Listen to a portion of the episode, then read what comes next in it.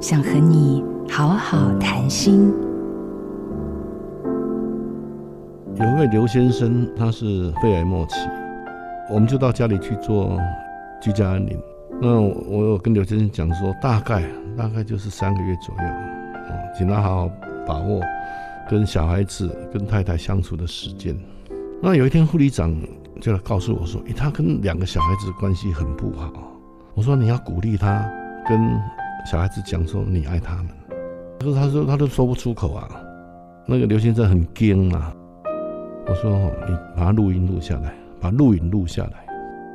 结果有一天他就突然走了，然后护理长再去安慰他太太的时候，他就说他什么都没讲，儿子女儿都觉得爸爸不爱他们。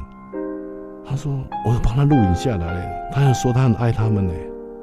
结果就把那个录影带放给小孩子看，所有全家人抱在一起痛哭。他说：“谢谢你们留下这些东西，对两个小孩子太重要，太重要了。”